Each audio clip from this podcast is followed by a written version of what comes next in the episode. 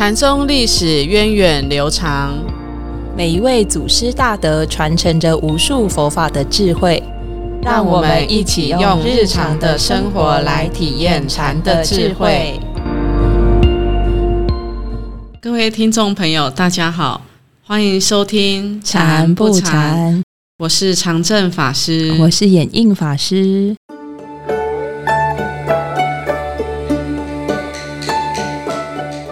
我们在上个星期讲完了大美法常禅师的故事，那这个星期要接着讲的是马祖道一门下另外一个重要的禅师，是大珠慧海禅师。嗯，哦，马祖道一禅师下面真的很多很多有名的弟子哦。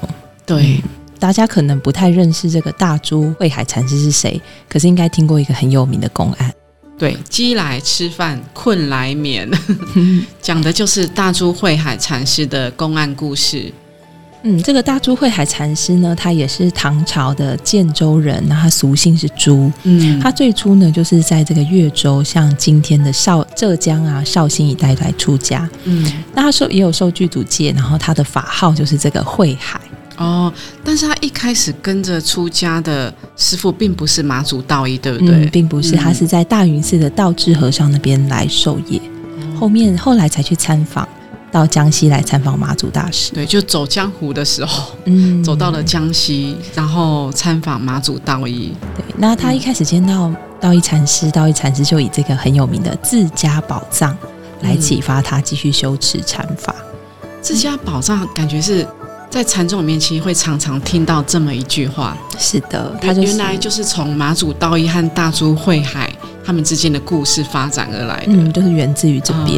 因为我记得圣严师傅就有一本在讲如来藏佛性的，这个书名就叫做《自家宝藏》。对。然后接着就是因为呃，他参访这个马祖大师，他就留下来哦，照顾马祖大师六年的时间。就当他的侍者，对，当他的侍者跟他学习。可是他后来有一直留在妈祖道义身边吗？对，刚才说六年嘛。后来因为他原本的授业师，他的这个道智和尚就生病了，老了就生病了，所以他就回到越州去照顾他。那他回到越州的时候，其实也很特别哦，是形容他叫做回机常用，外显吃纳。哎，就是他很低调哦，一种大智若愚的状态。就虽然他在马祖道一门下，就是得到马祖道一的这个认同，可是他回去之后，他也没有因此而去显露出他整个光芒，对不对？对，他的修行的层呃层次啊或什么也没有，也是很低调的，很内敛。其实我觉得大智若愚真的是一种要要是一个很有智慧的表现，因为像我们一般，我们都会就会。想把自己会什么啊，然后不管是能力也好、才智也好，都很喜欢把它搬出来卖弄一番哦，就显得自己好像还蛮蛮厉害的，都能够 hold 得住。可是我我觉得真正有智慧的人，其实表现出来的反而是大智若愚的状态。我这样我真的想到僧团有一位法师，嗯啊，在山上啊，就是哎每个执事。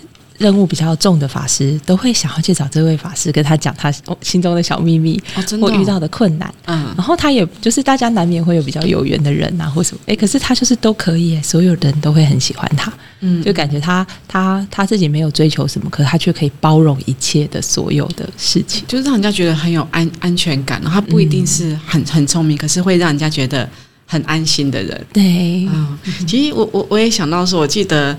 堂主国兴法师哦，他他常常在开示的时候讲，就师傅就是他可能年轻的时候，法师大概也是非常勇于发表自己的想法和意见。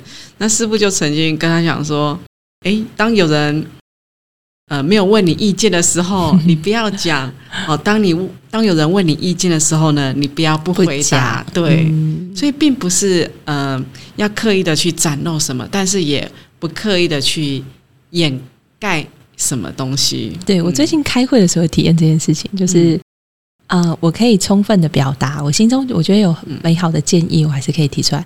可是我不用去决定它，诶，它是大众，大家一起来，应援大家一起决定。那我觉得这样子会很轻松，心情也会很愉快，也很自在，就不会觉得诶，为什么别人都不采用我的意见？嗯嗯，没错。所以这个是大智慧海禅师。他就回到他的常住道场之后，他的表现是这样。其实我还蛮感动的一件事是，他在呃马祖道一身边，他可以学到很多东西，是，然后也去启发他整个学法学佛的一个很重要的一个历程。可是当他听到他自己的师傅年老需要他的时候，他就也是义不容辞的回到。常住，然后去协助他自己原本的道场，然后去照顾老和尚。对啊，这个点我也是相当感动，就是会饮水思源哦。对，然后他没有他的追求，而是真的什么样的众生什么时候需要他，对，他就去。不会说啊，这个这个老师比较有名，我就是要依附在他身边。不会，他当他的道场，他的因缘需要他的时候，他还是会会到需要他的地方。嗯嗯，真的。然后他也不会受到环境的困扰或诱惑。我相信他的心中一定是很清楚的。所以他就可以很，呃，就是很低调，然后很很安住于他那时候需要他的角色。对他其实回到他的常住之后，他虽然好像看起来没有显露出他他的智慧，可是他还是默默的写下了他的修行的一些心得。对，那这心得其实就是有一本他很有名的留下来的著作语录，就是《顿悟入道要门论》。嗯嗯。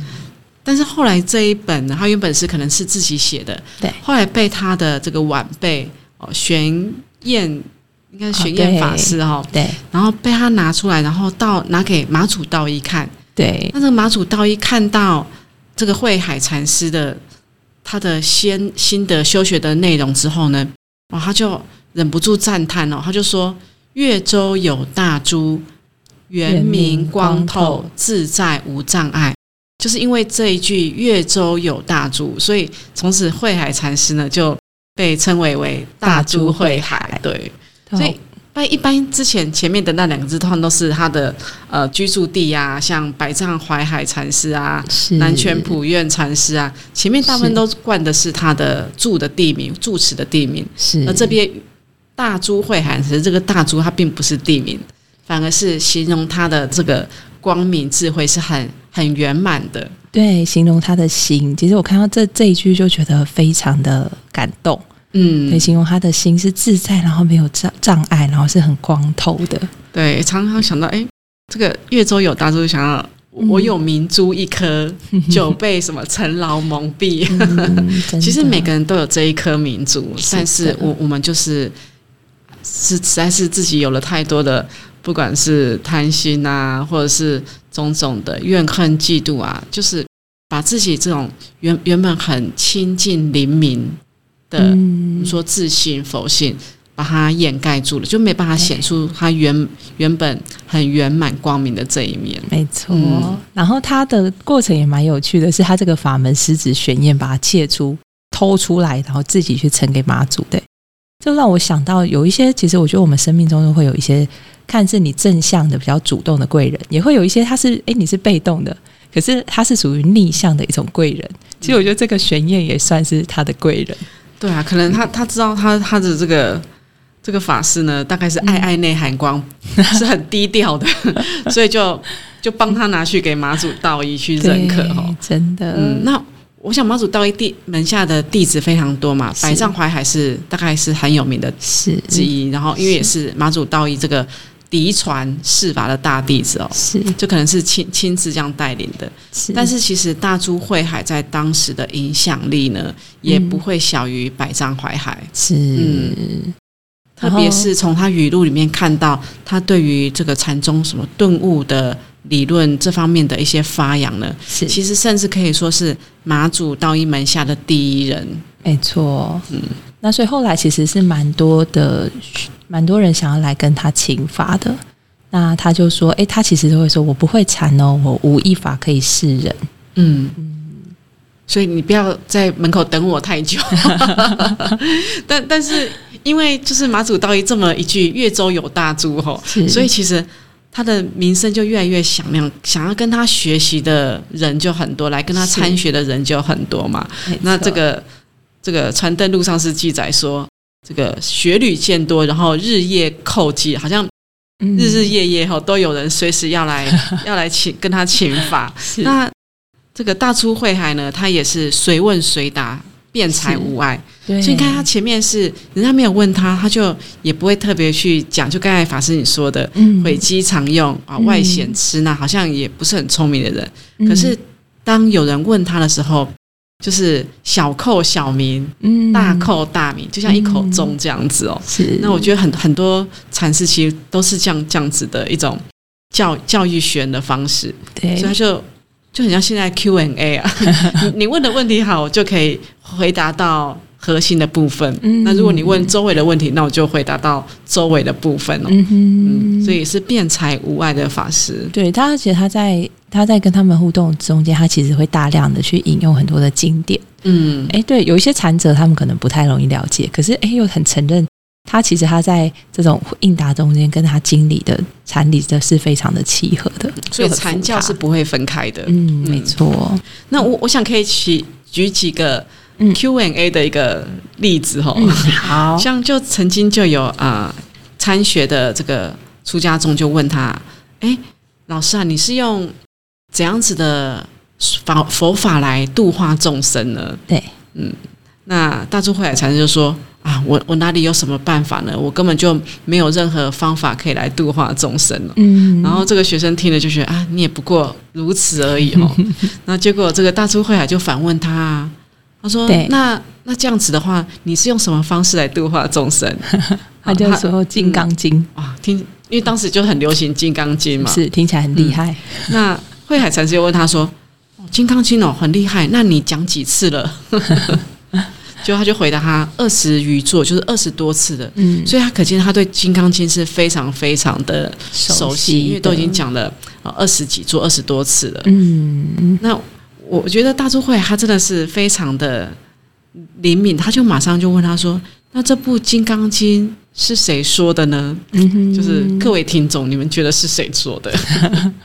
嗯，啊，然后他就这个被问的人，他就说：“你怎么会问这种问题啊？嗯这个当然是释迦牟尼佛所说的啊。”嗯结果慧海禅师他就用直接用《金刚经》里面的一段经文嗯，来回答他。是他说：“他就说，如果说如来有所说法，则为谤佛。是诶，这个就是《金刚经》里面的一句很重要的话。嗯哦，则为谤佛，世人不解我所说意。哦，若言，但是如果你又说这个经不是佛说的，又是毁谤了这部经，所以到底到底是否说还是不是否说？那那所以这个要本来要问他的这个学生哈、哦，就也被他考倒了，不知道该怎么回答。是嗯，所以后来这个大珠慧海禅师就再进一步点拨他说，就像《金刚经》里面说的啊，如果你以色见我，以音声求我，是人行邪道，不能见如来。哦，嗯那到这边呢，所以慧海禅师进一步问他说：“那你说说看，什么是如来？”嗯嗯，那我不知道大家对《金刚经》熟不熟悉，还记不记得《金刚经》里面怎么回答这句话？嗯《金刚经》其实就是说，如来者就是如所说意，嗯是诸法如来者是诸法如意。那他就问这个来问的人说：“那你有没有这个如法、啊、有没有如否啊？”他就回答：“如啊。嗯，然后他说：“那木实如法吗？”他说：“哦，嗯也如啊，嗯，因为我们说现象一切都是佛法，都是相应的嘛。”说：“那那你这样子回答，你跟这个些牧师有没有什么差别呢？”嗯他说：“哎，对啊，这样没有差别。”那说：“那你这样没有差别的话，那那是对，那是谁在修行？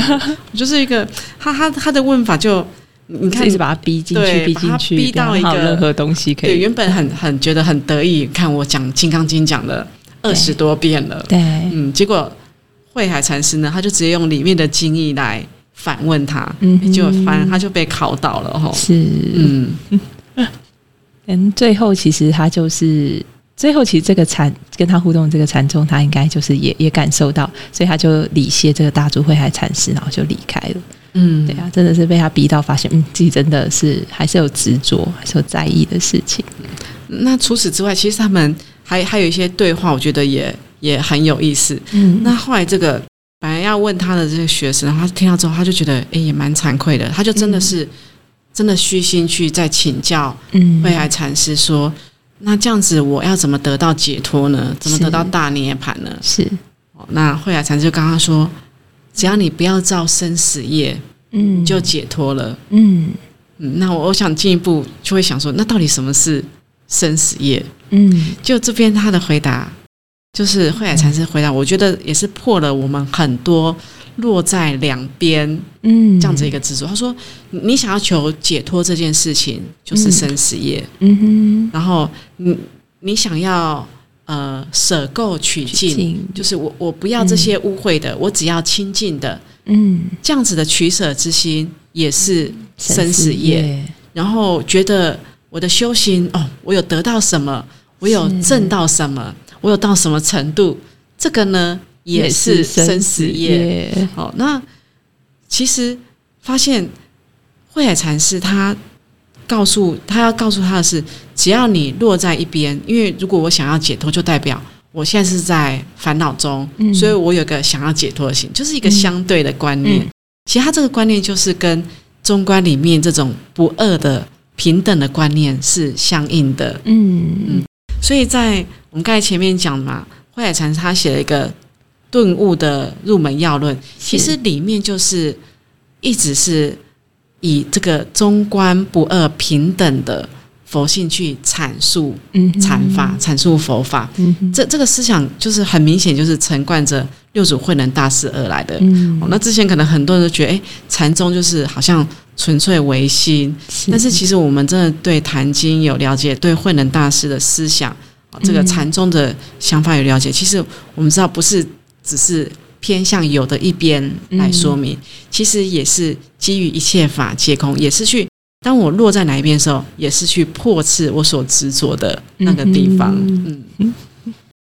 其实圣严师傅他也对这句话也有进一步的阐释哦。嗯哼嗯，那圣严师傅他就说，其实对于生死的现象，其实这生死相不只是说人的往生或是活着，嗯。生死现象也包括说很多的缘聚缘散嗯哼。这样子生灭的现象。他说，其实对于这些现象，我们不必太介意，是。因为如果我们对这些现象有了执着或是取舍，就像前面说的，我要舍舍然取尽，其实这个都是一种执着，这个执着才是让我们堕在生死苦海的一个根本，才是让我们的心受苦的一个最主要的原因。所以，如果我们的想要让自己是心是自在的，不会被束缚的，那应该是我们的心要远离我们对贪爱的追求，嗯然后远离对嗔恨的排斥，嗯远离这些看不懂因缘的无明。嗯那这样子的话呢，虽然我们仍然是在这个现实的生活中，一样现象有生生灭灭，可是因为我的心不会受到这个生灭的影响，那我的心就是就是自在的。嗯，真的诶，我发现最苦的时候，好像不是在事情发生的时候，对，是在我们心中在想他想他的可能会产生什么后果，嗯想着他的过患就，那时候最苦。我。我们怎么去诠释这件事情？嗯，真的，我们怎么去？看待这件事情？像最近大家是在过暑假嘛，嗯其实法师们也是在暑期，让我们没有暑假，我们有一些暑期的红化的一些呃因缘这样子。嗯对，然后要回来之后要切换回呃，就是在红化的姻缘要切换回我在原本知识的姻缘上的时候，其实我也会有点紧张，哦，啊为什么呢？就是心里会想啊，好多进度没完成啊。然后嗯给自己很多的压力，可是等到真的你就是开始做之后，嗯你 warm up 起来的时候，其实就诶发现其实没有这么难对最紧张最难都是在心里想的时候。对，其实我我也发现，就是我们在要进行投入一件事情以前，我们都会想很多，就是哦，感觉好累哦。可是真的活动一开始的时候，当自己投入的时候，其实就是在每个当下，对，就不会去想累不累，然后或者是这件事情有没有可能完成，是。就反而那个心是比较轻松的，嗯，就不会有这个焦虑了。对，真的，反而是在这些不同的要切换的角色或者是工作上，嗯。真的是随时要练习放松。哎，嗯，等一下我们刚才录音前也把握了一点点时间，稍微放松的休息一下。对啊，就要就要随顺着因因缘来调整自己。嗯，我也在想，有时候想说，哎，其实我们每一个时候都只能做一件事啊。嗯，其实当下都只有一件事而已。可是是我们就是把事情分得轻重，或是把它分成各种的压力啊不压力的状态，然后是我们的取舍，所以让我们会会心里的谴责，会觉得苦。哎、其实我每个当下就是一件事，我没有做事，我也是就呼吸啊，或是在放松，也是一件事。嗯，对，就是一次一次照顾好当下那件事就好了。哇很好的分享。所以怪不得这个慧海禅师他后来会有一个名言，就是哎“饥来吃饭，啊困来眠”，就是我当下该做什么我就去做什么，就反而不会让自己陷在那种妄妄想的焦虑当中。嗯嗯，嗯没错。